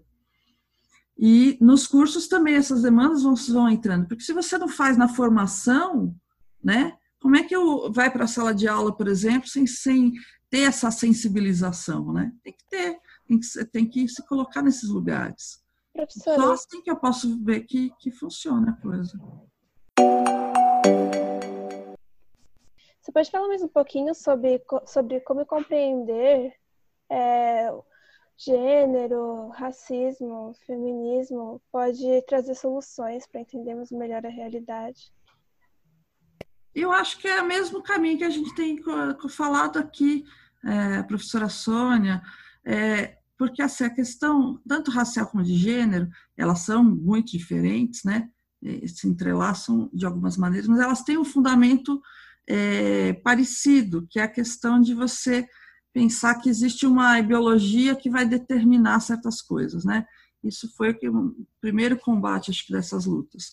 Nem as mulheres são inferiores porque são mulheres, nem os negros são inferiores porque são negros, têm a pele negra. Não existe nada nos nossos genes, nem na nossa constituição biológica, que nos faz inferior, né? É, isso é uma coisa que já está comprovada há tanto tempo, que é até vergonhoso que a gente tenha ainda que discutir, mas infelizmente, e vocês felizmente são é uma geração que já vem, né? É, com outras, é, digamos assim, vocês têm uma discussão muito mais é, aberta do que eu e a professora Sônia certamente tivemos na nossa juventude. Então, vocês têm mais mecanismos, mais, mais instrumentos, né, para poder superar. Eu fico muito orgulhosa de ver como as meninas hoje são ativas, criam coisas, né, apesar que ainda sinto que elas é, são corajosas, mas têm muitas dificuldades ainda, isso que é curioso, né, parece que, que tá tudo tão, né? Tem, vocês têm tudo na mão, né? Mas vocês veem como a cultura é poderosa, né? Que às vezes a cultura faz com que a gente acredite que não pode, né? Então é, é importante, é, eu acho que a questão, tem uma questão que eu, eu costumo dizer, tem uma questão cognitiva. Se você não enxerga determinadas coisas, né? Se alguém não te coloca essa visão, qual a diferença, né? entre uma, uma mulher negra e uma, uma mulher branca? Qual a diferença entre um homem negro e um homem branco? Né? Se você for estudar e for fazer um, um, exame aprofundado, você vai ver que não tem diferença nenhuma. A gente precisa parar e, e, e começar a fazer esse estudo como algo transversal, né? tanto na, na escola fundamental como no ensino superior, entendeu? É, é, e, isso é tão importante você ver que é, existem pessoas políticos atacando esse tipo de coisa, né? é, acho que aquele temor, né, tem um pânico moral que a gente vai ensinar as criancinhas a serem gays e lésbicas, né? Eu fico pensando assim, eu sempre falo isso quando pessoa, alguém numa palestra fala, ah, mas vai ensinar gênero, as pessoas vão virar gays e lésbicas. Eu falo assim, nossa, mas deve ser muito bom ser gay e lésbica, né? Porque é só mostrar que a pessoa fica com vontade de ser, né? É só a pessoa ver que ela fica morrendo de vontade. E aí a pessoa fica desmonta, né? Então, assim, desmistificar, aproximar, né? O preconceito, né? É, eliminar o preconceito e ir para o conceito, né? Tudo que a gente vai estudando, vai se, se, afinando. Infelizmente, o nosso problema é falta de educação. Tanto falta de educação, né? De, de das pessoas serem mal educadas, né, de xingar, serem grosseiras, como falta de educação formal, né? Nossa educação ainda é muito tosca. E, embora eu acho que a escola pública avançou bastante, tem, a gente costuma meter o pau na escola pública, ah, é tudo ruim. Não, escola pública é uma grande coisa, né? Como é o SUS, né? Só que, infelizmente, o recurso é, acaba se deteriorando, né? Acho que a gente tem que fortalecer e não xingar a escola pública, xingar os... A gente tem que fortalecer. É uma grande coisa. Imagina, 85% dos nossos alunos de ensino básico estão na escola pública, né? Que para isso oferece uma coisa dessa. Você vai em muitos países pobres, não tem escola pública. Ou no Haiti, quem quer oferecer a educação para os seus filhos tem que pagar. As mulheres se desdobram em cinco. E muitas mulheres, a, a, chefes de família, fazem, se desdobram em mil para poder pagar uma escola, porque elas sabem que só através do, da educação eles vão ter algum tipo de futuro. Né? Então, conhecer essas realidades, conhecer as coisas só, só nos faz avançar. E essa questão da interseccionalidade. Né? Hoje, muitas mulheres brancas podem, não que elas tenham que ter o protagonismo, mas elas podem falar contra o, o racismo dessa posição, de saber que é, as diversas desigualdades estão entrelaçadas, né? A poder apoiar as mulheres negras na luta antirracista, poder apoiar a, a, as pessoas LGBT na luta é, é, homofobia, né? E que possa fazer essa aliança também com essas pessoas contra o machismo, contra o sexismo, né? Todas essas pessoas têm que estar, é, têm que se compreender e se associar, né? para poder mudar as coisas. Nós estamos no mesmo barco, né? É, outra coisa que eu percebo também, pelo menos quando eu comecei na física pesquisando sobre gênero, é que muita gente começa a olhar de uma forma diferente, meio que me desmerecendo só porque eu estava estudando gênero. Então, muitas pessoas, ah, mas você estuda gênero, mas o que, que você faz a mais? Como se não fosse uma questão importante. Então, eu vejo que quando você começa a estudar gênero, você tem que. Não pode ser uma pessoa vamos dizer assim, meio termo. Você tem que ser muito boa, porque muita gente vai te cobrar e vai te olhar com. É, cobrando, né, de você algum retorno. E aí, seguindo esse raciocínio, a gente tem uma pergunta do público, que a gente não são forms, né? E aí eu vou ler aqui para vocês. Está um pouquinho grande, mas espero que esteja, esteja claro. É, a pergunta é da Marcela. Ela mandou assim: Através dos estudos da arqueologia de gênero, podemos vislumbrar questões históricas que foram apagadas, efeito colateral da modernidade binária. Por exemplo, grandes figuras históricas femininas e LGBT. Nesse sentido, qual seria nosso papel como estudantes e mulheres para amenizar esse efeito colateral? Esse efeito que causa incômodo de que não temos um lugar nesse mundo sem ser desempenhado os papéis cristalizados do que uma mulher deve ser ou possa fazer tem que sair por aí fazendo tudo aquilo que você quer fazer, sendo orgulhosa de como você é e o que você é, e mostrar para todo mundo que o que você é e como você é não mexe na tua inteligência. Você ainda é capaz, é inteligente e é o que você é, como você é. E só. E falar isso para todo mundo, sair gritando por aí, se te perguntarem, eu sou assim, nasci assim, e assim, e eu faço isso de que me comprova que eu sou inteligente, eu estudo isso, eu tirei tal nota. As pessoas têm que saber que o que você é, como você é, não mexe com a tua inteligência, a tua capacidade. É muito interessante, né? Mostrar como é, certas figuras que não são homens brancos são apagadas da, da, história, né? Eu comprei esse livro aqui, eu estou encantada com ele, que é a Enciclopédia Brasileira da Diáspora Africana do Ney Lopes, que é um conhecido muito por ser sambista, mas é um grande intelectual negro. E eu imagino o esforço que ele fez para fazer isso, tem 500 páginas, e a gente vai lendo, são pequenos verbetes, em que a gente percebe o quanto que a gente tem influência, por exemplo, dos africanos, né, das pessoas descendentes de africanos, e que foram apagadas, né? Como não é só a questão da mistura ou do sangue, assim, a nossa cultura ela tem muito a dever, né? É, e não é assim, ah, a feijoada, aquela coisa que a gente aprende na escola. É algo muito mais estrutural que é invisibilizado a contribuição, né? É, contribuições de, científicas, né? Quanto, é, quantos intelectuais, quantas pessoas que contribuíram, como bem a professora Sônia é, já tinha falado para a gente, algumas pessoas, né? Que não aparecem, que são invisibilizadas. A gente não pode deixar isso acontecer, né?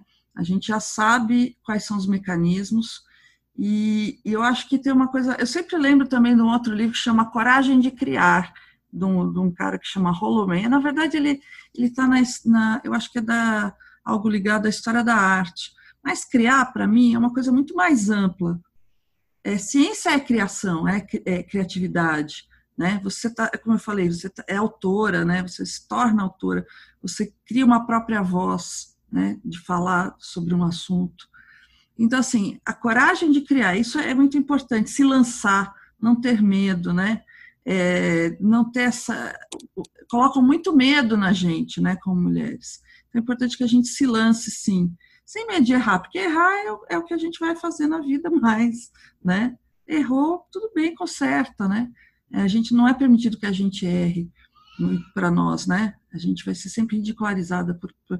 mas os homens também erram, né? É, só que a gente está nessa posição, infelizmente.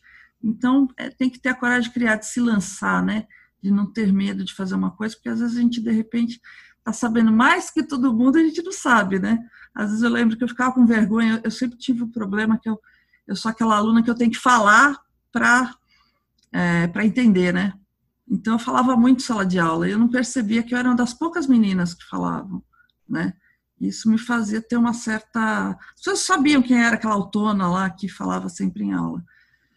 Então, assim, mas era sem perceber, não é porque eu queria falar. E às vezes a gente deixa de falar uma coisa, deixa de se manifestar achando que está errado. Eu tinha medo.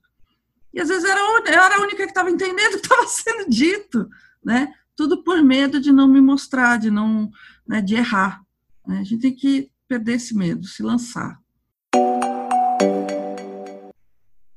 Agora eu gostaria de perguntar a vocês duas indicações culturais, filmes, séries ou livros. Falando de experimentos e tudo mais, o menino que inventou o vento, que está na Netflix. Tudo Ai, é lindo. Passou para mostrar para o pessoal uma coisa que era tudo somado muito normal, muito, mas as pessoas não sabiam. Só existia um elemento na, na aldeia que podia existia precisava uma bicicleta, só existia uma bicicleta na aldeia, e se não desse certo, além de tudo, o pessoal ia ficar sem meio de transporte. Então, é uma coisa muito boa para saber que é possível, né? Ter sucesso e tudo uh, com todo o esforço possível. É um filme que eu sempre menciono nas minhas palestras.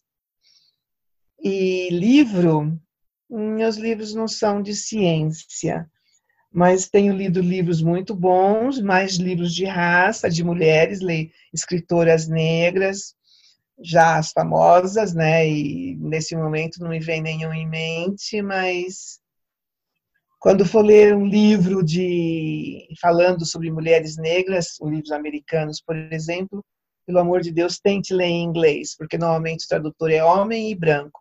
Ele não sabe nada do que ela está falando. E ainda sobre o filme principal que eu amei, o livro principal que eu gostei muito mesmo, Malcolm X, mas de novo leiam a versão em inglês a versão em português, eu não sei, não sei como é que tá. Mas tem que ser uma pessoa negra para fazer aquelas traduções. E não é, nunca é, jamais é. de cultura, bom, é isso. Que agora nem existe mais cultura, né? Até acabar, até acabar esse, esse Covid, as coisas estão meio complicadas. Olha, é, eu acho que tem um. Vou falar em geral, tem milhares de coisas, mas é, que me ocorre agora. É que, é, o filme acho que já todo mundo viu, espero, né? Histórias Cruzadas, que eu acho que é bacana, porque a mulher, quando ela se arroga a escrita, também né? a mulher negra se arroga a escrita, é uma coisa interessante, né? É, é, é, é, é uma, uma coisa recorrente, né? Quando você se coloca como alguém que, que eu vou escrever, né? Algo. A Carolina de Jesus me parece que as pessoas ficavam falando que, que ela ficava para cima e para baixo com um monte de caderno, né? E também faziam piada com ela, né? Porque ela achava que ela tinha pensamentos que deviam ser registrados, né? Tem tanta gente que tem pensamentos imbecis e acha que é tudo ouro ficar lá colocando na internet, né? E às vezes a gente tem pessoas que você vê que ela é, também, apesar que primeiro aquela ideia do Salvador branco que tem em Hollywood, né? Uma pessoa branca para fazer, mas no final ela acaba também tomando a rédea da, da coisa. É, eu acho muito interessante o filme Corra, eu achei incrível, é um soco no estômago, mas é muito interessante a metáfora que eles fazem ali, da apropriação cultural.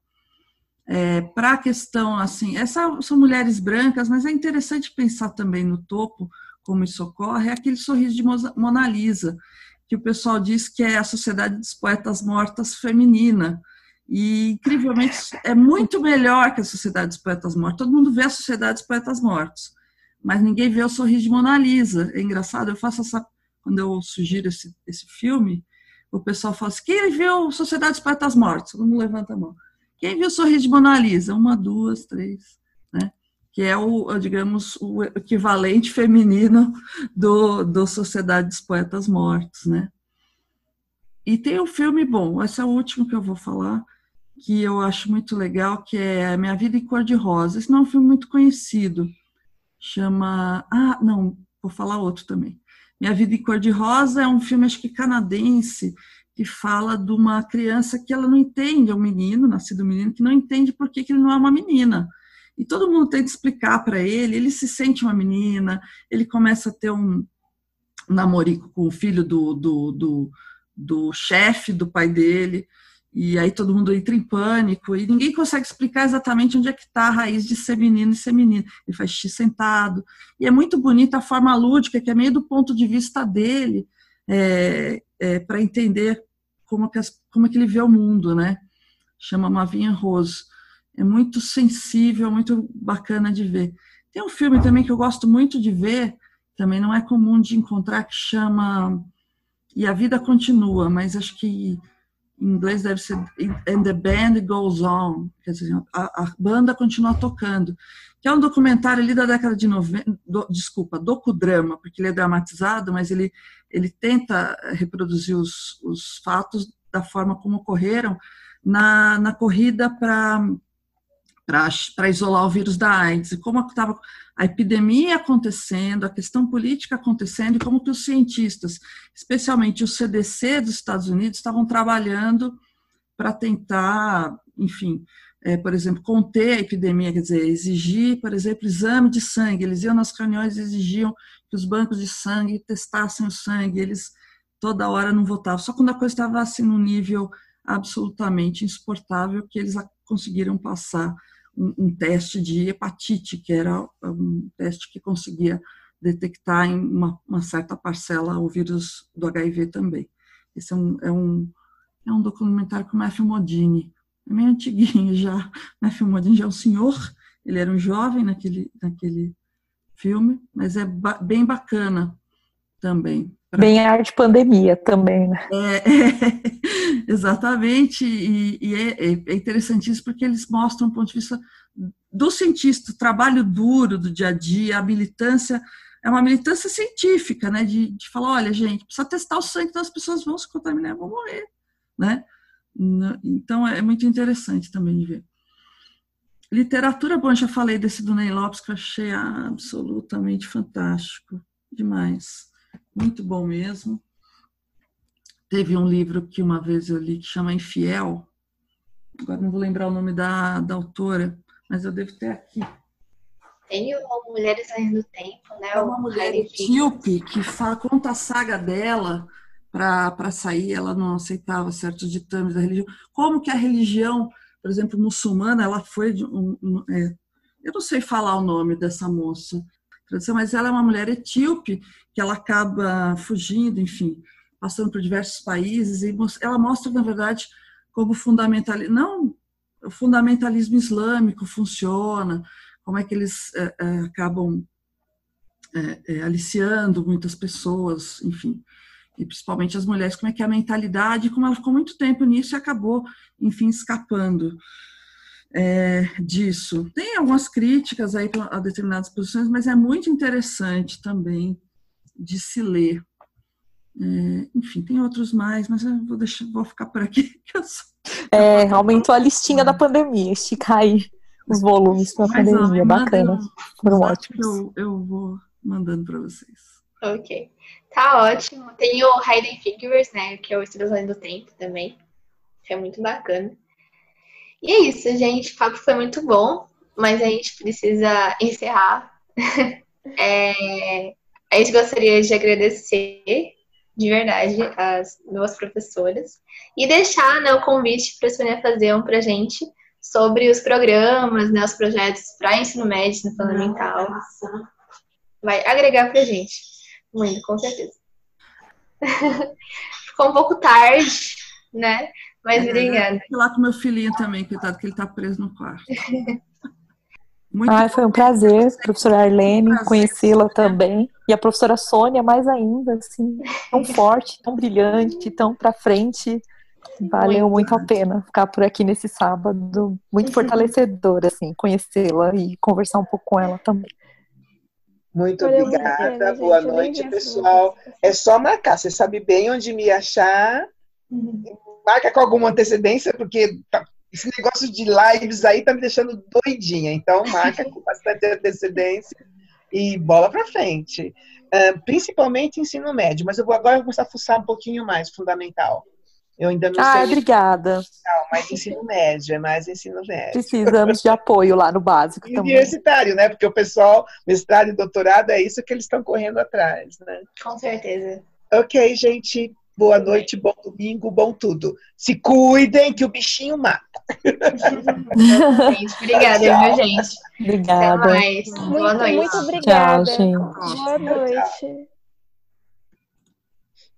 Você provavelmente já sabe, mas sempre vale a pena repetir que o Her Science é um canal de podcast dentro do projeto Desbravadoras do Universo. Por aqui, nossa missão é divulgar o trabalho de pesquisadoras, além de falar sobre a ciência feita por e para elas. O Desbravadoras do Universo é um projeto de divulgação científica que visa também trazer maior representatividade para o meio acadêmico. Você pode acompanhar a gente também no Instagram, Twitter ou TikTok com arroba DDU Mulheres. No YouTube, Desbravadoras do Universo e na Twitch, Desbravadoras, underline do, underline Universo.